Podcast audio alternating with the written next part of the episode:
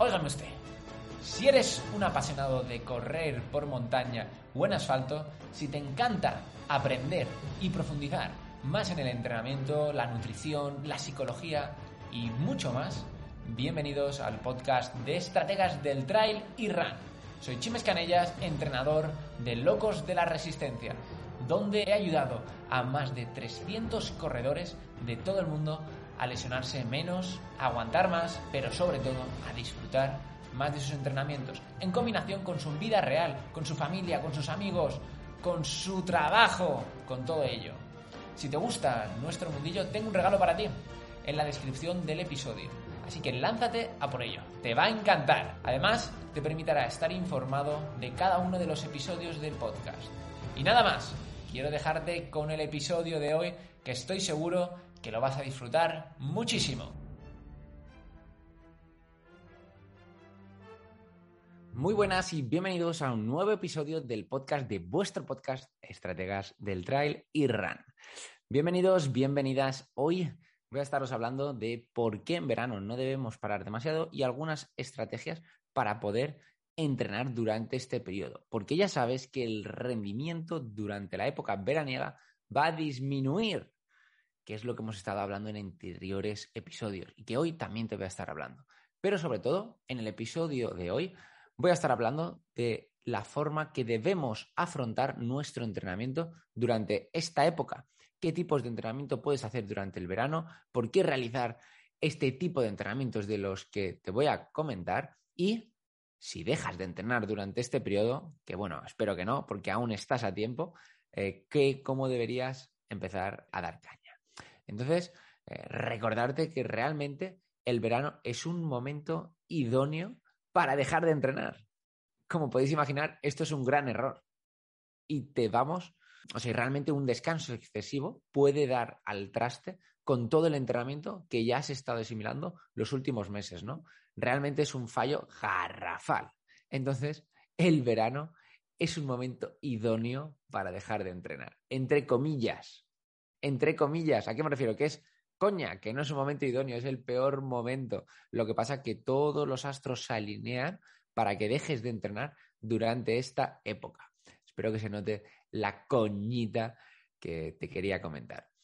Uno de los grandes problemas que tienen muchos de mis, de mis deportistas, y tal vez tú, es asumir que el calor o la humedad son un gran impedimento para salir a entrenar en verano que como te he comentado en el episodio anterior, hay diversas estrategias que nos pueden ayudar a dar más caña durante esta época.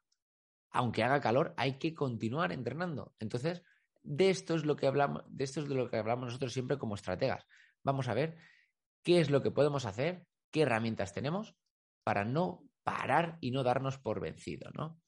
Eso unido a los cambios de rutina que acompañan durante estos meses, hacen que sea más fácil dejarse llevar por la tentación y descansar más de lo debido. Dejar de practicar ejercicio durante uno o dos meses conlleva una serie, una serie de pérdidas de adaptaciones en nuestro cuerpo. Y cuanto mayor sea nuestro rendimiento, mayor va a ser esta pérdida, mis queridos compañeros. En deportistas altamente entrenados, incluso el VO2 max, ya sabes, el consumo máximo de oxígeno, disminuye entre un 4 y un 14% en tan solo cuatro semanas. Por otro lado, los deportistas que tenemos menos nivel, se ve una pérdida de entre el 3,5 y el 6% eh, de nuestro rendimiento. ¿Y esto de dónde lo saco? Pues de un estudio sobre de Mújica en 2000, en el año 2000. ¿Cómo le afecta este rendimiento a tu inactividad? Pues realmente los dos primeros días de inactividad disminuye el volumen de sangre tanto de las células rojas como del volumen del plasma. La frecuencia cardíaca en reposo aumenta tras 10 días sin entrenar. De forma interesante también, la, forma, la frecuencia cardíaca máxima aumentará durante las 2-3 semanas hasta que se estabiliza.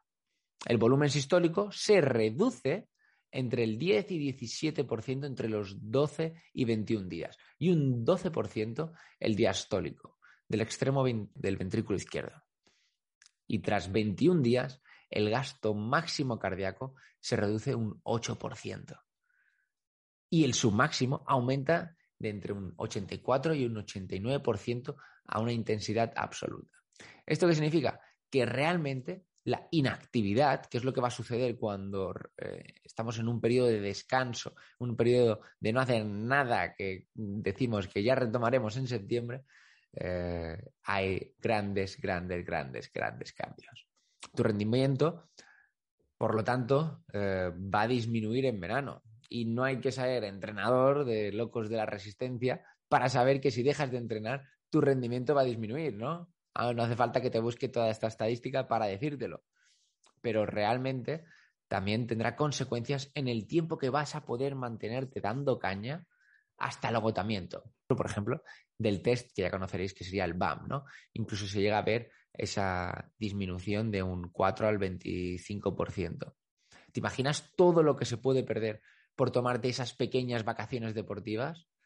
Realmente debemos buscar la fórmula para no dejar de entrenar. No debes dejar de entrenar. Eso es la peor opción de todas. Debemos buscar continuar manteniendo realizando, eh, realizando ejercicio. Una disminución durante este, esta época eh, del número de glóbulos rojos, una disminución del volumen plasmático, cambios en la frecuencia cardíaca en reposo. Las consecuencias de dejar de entrenar demasiado tiempo se pueden medir realmente, realmente, como ya te he dicho, de forma objetiva a nuestro cuerpo, ¿no? Pero luego, si nos vamos a la parte subjetiva, me cuesta volver a entrenar.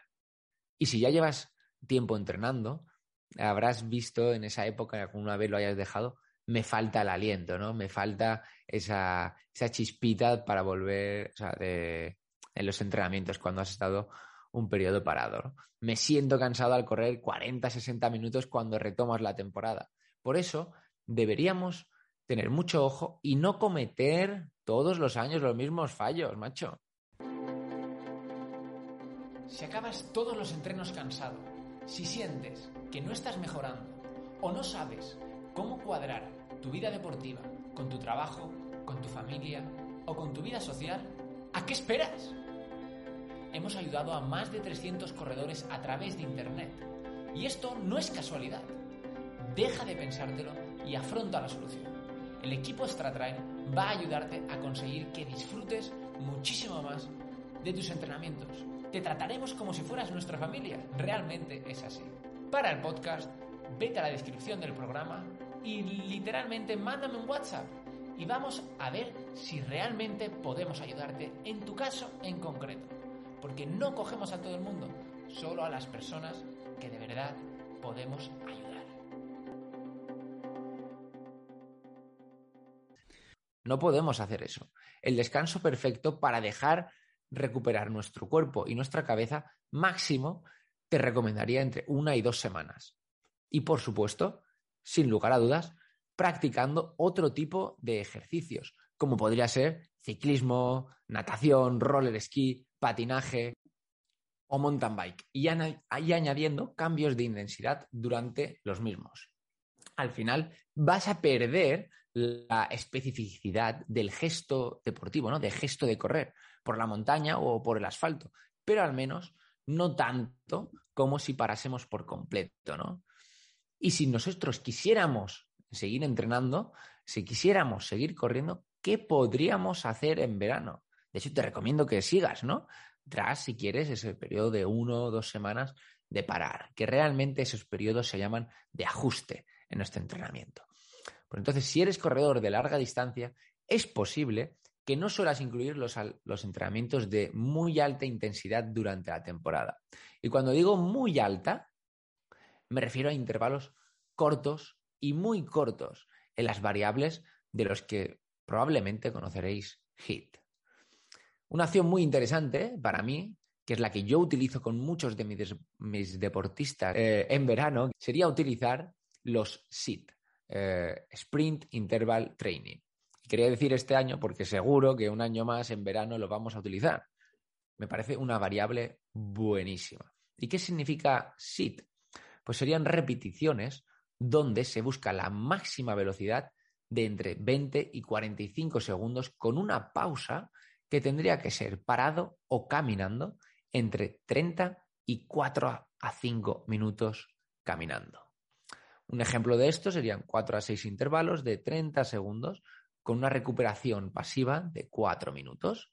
Esto sería uno de los ejemplos que yo utilizo de forma muy habitual durante el verano. Lógicamente, vamos a ir empezando de menores intervalos, o sea, de cuatro intervalos, por ejemplo, y vamos a ir aumentando a medida que pasan las semanas.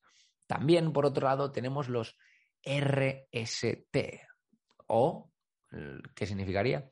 Repeated Sprint Training, donde la caña que le metes sería de entre 4 y 10 segundos a la máxima velocidad, con descansos de 20 segundos y por lo menos, como mínimo, 6 sprints.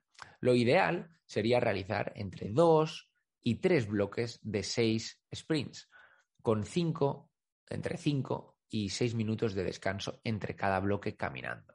Un ejemplo sencillo. Pues, ¿cómo sería? 2 por 8 segundos a la máxima velocidad posible y una recuperación de 20 segundos. Y tras cada bloque de estos dos, realizaríamos un descanso de 5 minutos. La perfección del esfuerzo que tendrías que sentir tras cada uno de estos sprints serían de entre el 8 y el 9 sobre el 10. Es decir, un esfuerzo máximo. Máximo tendría que ser algo muy, muy, muy, muy duro. Realmente, para realizar este tipo de entrenamientos, lógicamente, como comprenderás, tienes que haber hecho antes un periodo de fuerza y tienes que estar adaptado para poder hacer este tipo de intensidades. A ver si alguno de vosotros se va a poner a hacer sprints de 30 segundos a máxima velocidad y luego vais a venir aquí a llamarme a la puerta de mi casa y me vais a decir que os habéis lesionado. Mucho ojito con la alta intensidad. Y si por otro lado no queréis incluir este tipo de entrenamiento de carrera, pues podríais realizar un bloque de entrenamiento de fuerza tanto en el gimnasio como con tu propio peso. ¿Por qué realizaríamos este tipo de entrenamiento de alta intensidad? Realmente los deportes de larga duración, los intervalos a tan corta intensidad no son específicos en nuestro entrenamiento, ¿no? Y pueden ser una opción grandiosa incluirlos en verano, ya que son muy, muy cortos y habrá realizado un entrenamiento buenísimo que realmente supondrá una fatiga de tu sistema nervioso central, que perfectamente podría durar en alrededor de dos días. Y por tanto, con tres entrenamientos a la semana, de muy poca duración, estarás más que servido y listo para disfrutar de la playa y de la compañía de tus amigos, ¿no? Si realmente estás empezando a retomar tus entrenamientos tras el verano, te recomiendo, eh, o sea, que este episodio lo estás escuchando tras un periodo de que estés parado, cuando empieces, te recomiendo que empieces con un entrenamiento de fuerza. Primero, una parte de ejercicios isométricos y luego ejercicios multiarticulares y luego empieces con ejercicios específicos de la carrera. Empiezas con una transición de caminar, correr, vas aumentando el tiempo de correr respecto al tiempo de caminar y de forma gradual empiezas a correr de manera extensiva. Y luego puedes añadir este tipo de entrenamiento de alta intensidad, siempre que en el periodo del entrenamiento de fuerza hayas incluido un periodo de ejercicios pliométricos. Y nada más, mi querido y fiel oyente, espero que hayas disfrutado y como siempre te agradecería que me dejaras algunas estrellitas, eh, tu comentario, tu like, lo que quieras, dependiendo de la plataforma que me estés escuchando. Muchísimas gracias de nuevo y nos vemos por las montañas. Un fuertísimo abrazo.